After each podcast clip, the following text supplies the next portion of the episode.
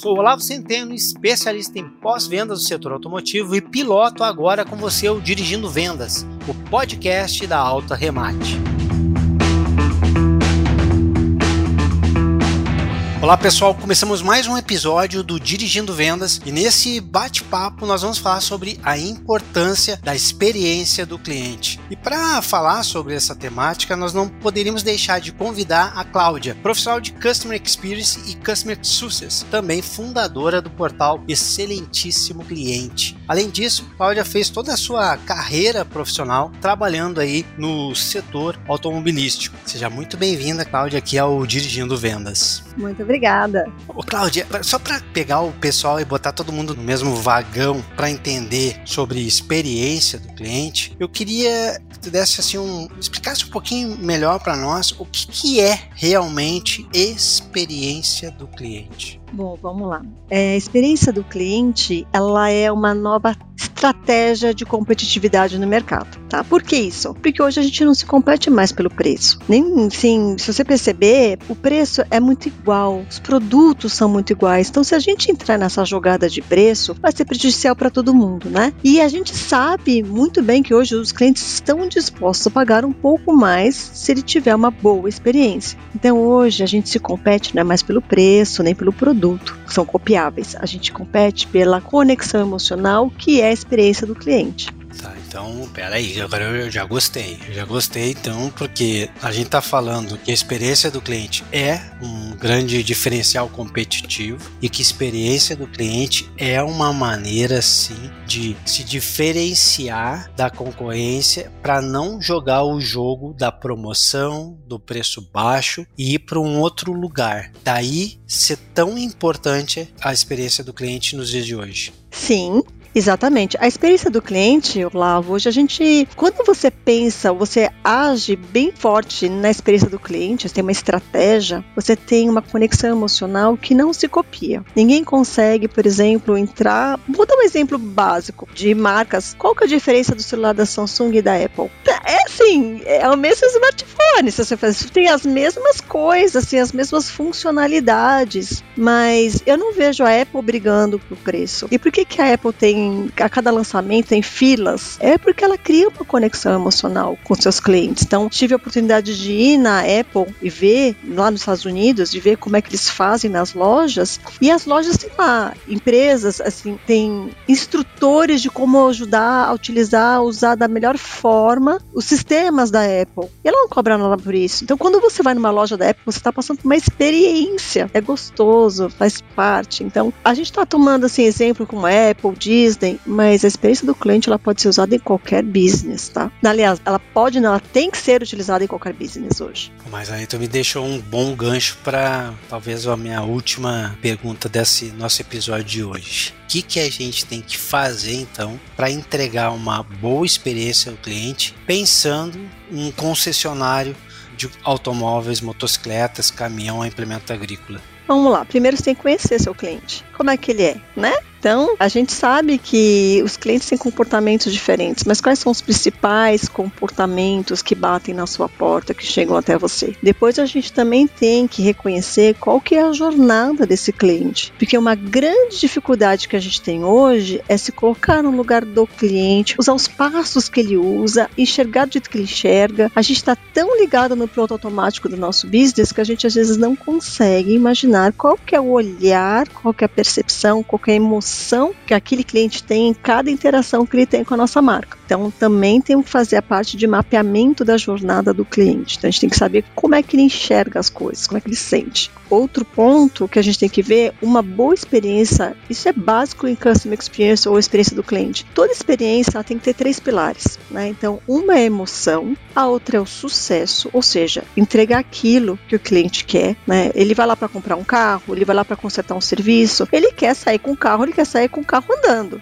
Né? Ele vai fazer um serviço, ele quer sair o carro consertado. Então é o sucesso. Não adianta você ter uma baita experiência e não entregar aquilo que você está vendendo. Então é o sucesso. E o esforço. Quanto menor o esforço, melhor a experiência. Então a gente falou dos três pilares, né? Emoção, sucesso e esforço. A emoção é o mais forte desses três pilares. Ela responde a 50%. Então, se você tem a emoção, o cliente não vai esquecer. Se você fazer ele passar raiva, ele vai lembrar dessa raiva pro resto da vida dele. Se você tem um momento wall, que nós podemos até entrar mais em profundidade sobre isso, você vai dar uma sessão de encantamento. E ele não vai esquecer disso. Ele vai esquecer o quanto ele pagou, o serviço que ele fez, a data que ele fez o serviço, mas ele não vai esquecer a emoção você faz ele passar. Por isso que a emoção hoje ela é muito importante a gente tomar conta. E muitas empresas ainda não se deram conta disso, né? Não cuidam da emoção do cliente. E se não cuidar, a experiência não vai acontecer. Ou, aliás, vai acontecer, mas talvez não da forma que a gente gostaria, né? Então a gente tá falando basicamente de se eu tô para todo mundo que tá nos escutando, nos assistindo agora, se eu realmente quero olhar para a experiência do cliente do meu concessionário como um grande diferencial, primeiro eu tenho que conhecer meus clientes, depois eu tenho que conhecer a jornada do cliente, é a tal da empatia, mas realmente uma empatia verdadeira e não uma empatia de parede Exato. Não é para botar num quadro bonito, num canto escondido lá e ninguém realmente botar o sapatinho do cliente. Botar o sapatinho do cliente é passar pelas mesmas situações que o cliente passa. E aí tu chegasse nos três pilares que eu adorei. E como eu quero passar pelo mesmo lugar que o cliente passa, eu vou ficar com o pilar esforço. Então, se o cliente tem muito esforço, que é o que eu costumo falar, quão difícil é ser teu cliente? Se é muito difícil ser cliente daquela empresa, automaticamente já me gera uma memória ruim sobre a minha experiência que eu tive ali além desse pilar esforço, o que nós queremos que não tenha esforço nenhum, nós também temos que entregar aquilo que é prometido. Tu dissesse, olha, tem que ter sucesso. Então, se é um veículo zero quilômetro, XPTO, com tais acessórios para tal dia e tal horário, nesse dia, minimamente, ele tem que estar tá ali o XPTO com tais acessórios direitinho. Tem que ter sucesso no que foi prometido, entregar aquilo que foi prometido. E aí, se pouco esforço entregando o que é prometido, há uma grande chance de contemplar de maneira positiva o terceiro pilar que você disse, o emocional, que é aquilo que vai fazer com que o cliente lembre da gente. E o que nós queremos aqui é construir uma memória positiva, construir uma experiência que leve a ter o emocional do nosso cliente, lembranças memoráveis positivas.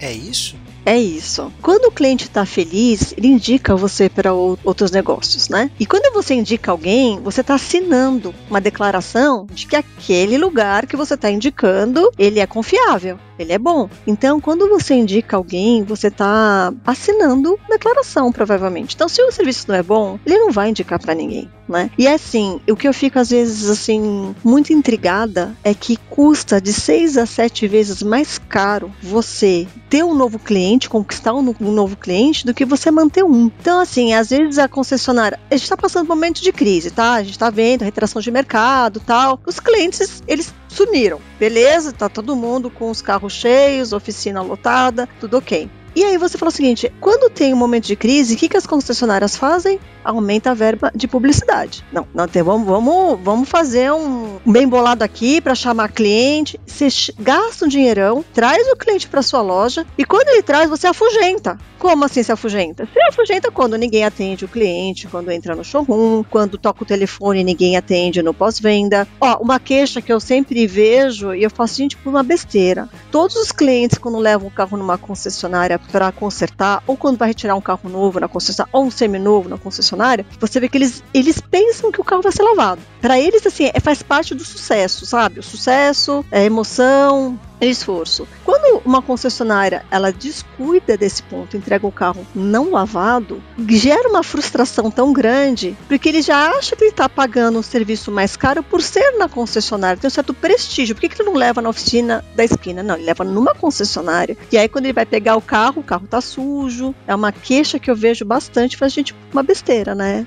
Não sei, não atender a expectativa do cliente nesse ponto. Então a gente, no momento em que nós podemos olhar para dentro de casa e investir mais em entregar uma experiência incrível para aqueles clientes que estão ali, que automaticamente vão continuar retornando para nossa empresa, vão continuar comprando da gente e isso vai baixar enormemente o custo de aquisição do cliente, aumentando a rentabilidade do negócio. E no universo, no mundo que a gente está falando que vender novos está cada vez mais complicado, as margens cada vez mais espremidas, tudo que a gente não quer agora é aumentar o budget para criar fluxo de loja para o cara não comprar nada aumentar o fluxo de loja para ele não comprar nada e para aqueles que passarem por ali ainda saírem falando mal da gente. E quando vender algum veículo, a margem for menor ainda. Por outro lado, se a gente investe numa experiência do cliente de extrema qualidade, memorável positivamente, a gente consegue o contrário. A gente consegue convidar o quem já é nosso cliente a visitar o nosso showroom, fazer uma venda, fazer uma troca de um seminovo para um novo, com margens melhores e com custo de aquisição extremamente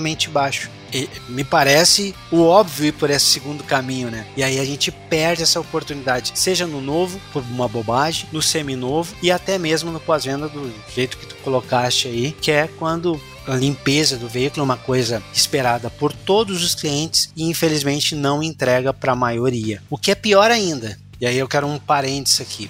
Não é porque nós não destacamos uma linha na nota fiscal dizendo que aquela limpeza custou XPTO, tantos reais, então nós não cobramos, não é porque não está na linha descrita que ela tem que ser feita de maneira equivocada, de maneira relaxada. O grátis entre aspas, mal feito é tão ruim quanto pago. Então tem que ser bem feito. É isso, né? É isso. Tem uma pesquisa da Zendesk que eles falam que se você tem uma taxa de retenção de 2%, ou seja, se você evitar que 2% dos seus clientes saiam, né? Da sua carteira de clientes. Então, se você reduzir a taxa de retenção em 2%, equivale a 10% de custos. Ou seja, você está amparando 10% dos seus custos, está pagando 10% dos seus custos. E se você olhar bem, né, publicidade é uma conta altíssima dentro de uma concessionária. E se você tiver uma experiência boa, se você fornecer uma boa experiência para o seu cliente e ele indicar para outras pessoas, você não precisa de publicidade, certo? Então, essa é a conta que a gente faz é fazer o nosso cliente ser a nossa maior fonte de propaganda, ser o advogado da nossa empresa. Exato. Que maravilha. E isso é mais importante do que você imagina. Quando você tem uma empresa muito querida, quando você vê que ele tem uma legião de fãs, num momento de crise, né, tem alguma coisa que, sei lá, causa algum desconforto com a marca, e quando falo marca é concessionária, vai ter fãs que vão te defender. Isso eu já vi em vários assim memes da internet, um falando mal de uma marca ou da outra, e tem defensores. Não fale mal do meu carro. Eu não admito que você vai. Você vê, então, assim, a mesma forma que a internet internet hoje nos expõe para o, né, nossas fraquezas, também expõe as nossas fortalezas. E vai sair ganhando quem souber conquistar essa legião de fãs. Né? Então eu fico doente quando eu vejo o NPS manipulado, sabe? Porque o NPS é lá para ajudar a gente. Onde que a gente está ruim? Onde que a gente tá, precisa melhorar? Onde, sabe? Quantos promotores detratores nós temos? Porque esses detratores, se eles virarem a ser promotores, você vai ter um amparo no momento de crise de marca, de reputação. Então, para mim, isso é muito forte você trabalhar. O que, que seu cliente pensa de você? Tá aí, pessoal. Esse é o grande corte desse episódio de hoje. Trabalhe para ter promotores da tua marca. Trabalhe para ter promotores da sua marca. Bom, esse bate-papo chega ao fim, mas fica ligado aí que a gente já tem o tema da nossa próxima conversa com a Cláudia, que será sobre os principais tipos de clientes que nós atendemos aí nas concessionárias. A gente se vê no próximo episódio.